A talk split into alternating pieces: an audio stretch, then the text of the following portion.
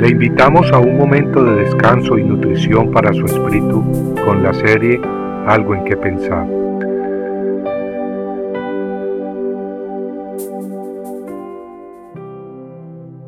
Cuando se haya recogido el fruto. Durante siete días celebrarás la fiesta de los tabernáculos, cuando hayas recogido el fruto de tu era y de tu lagar. Deuteronomio 16:13 el espacio abierto en el campo, donde se separaba el trigo de la paja después de cosecharse, es llamado la era. El lugar donde se exprimían las uvas para sacar el vino es llamado el lagar.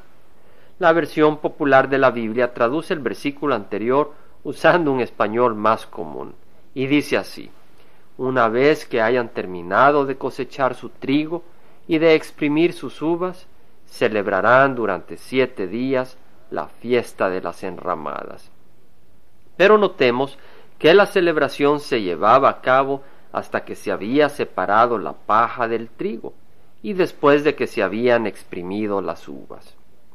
Hablemos primero de la labor de separación del grano de trigo del resto, es decir, de la cáscara que cubre el grano así como de la paja. Primero se trillaba el trigo, y afuera golpeándolo o haciéndolo pasar sobre él un trozo pesado de madera alado por bueyes atados al centro del patio de trillar. Después de trillado el trigo se usaba el bieldo o aventador, un instrumento que parecía rastrillo o digamos así un tenedor gigante, usado para levantar y tirar al aire la mezcla de paja, cáscara y grano. De esa manera el grano pesado de trigo, siendo más pesado que la paja y la cáscara, caía rápidamente al suelo con el resto de los granos de trigo, mientras que el resto volaba con el viento o la brisa de la tarde, que era cuando se hacía esta operación. Mientras que el grano es muy valioso, la cáscara era usada para encender el fuego de los hornos en las casas. En Mateo 3, 11 al 12 leemos las palabras de Juan Bautista que decía, Yo a la verdad os bautizo con agua para arrepentimiento pero el que viene detrás de mí es más poderoso que yo, a quien no soy digno de quitarle las sandalias. Él os bautizará con el Espíritu Santo y fuego.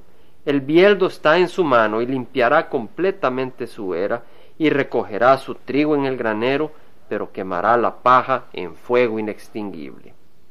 Amigos, el trigo representa al pueblo de Dios, el cual está junto con la cáscara, que representa al mundo rebelde. Pero notemos que aunque estamos en el mundo, no somos del mundo. Es por eso que pronto el trigo será separado de la cáscara. En cuanto al vino que era exprimido de las uvas en el lagar, las escrituras usa ese ejemplo también para hablar de la venganza de Dios contra sus enemigos. En Apocalipsis 19, 13 al 15 leemos de ese momento glorioso cuando Cristo venga a reinar sobre la tierra. Las escrituras hablan del futuro como un hecho y dicen que Jesucristo viene vestido de una ropa empapada de sangre y su nombre es el Verbo de Dios. Y los ejércitos que están en los cielos, vestidos de lino fino, blanco y limpio, le seguían sobre caballos blancos. De su boca sale una espada afilada para herir con ella las naciones y las regirá con vara de hierro. Y él pisa el lagar del vino del furor de la ira de Dios Todopoderoso. Amigos, así como se exprimen las uvas en el lagar para sacar el vino, así Jesucristo exprimirá y derramará la furia de Dios contra sus enemigos al final de los tiempos.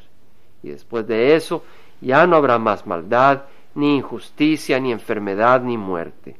Unos pasarán al fuego eterno, mientras que otros a una verdadera fiesta, tal como la fiesta de los tabernáculos. En ella participarán todos aquellos que han hecho de Jesucristo su Señor y su Dios. Compartiendo algo en que pensar, estuvo con ustedes Jaime Simán. Si usted desea bajar esta meditación, lo puede hacer visitando la página web del Verbo para Latinoamérica en www.elvela.com. Y el Vela se deletrea E L B de verdad E L A. donde también encontrará otros materiales de edificación para su vida. Puede también escribirnos a El Vela Pio Box 1002 Orange, California 92856, Estados Unidos. Dios le bendiga.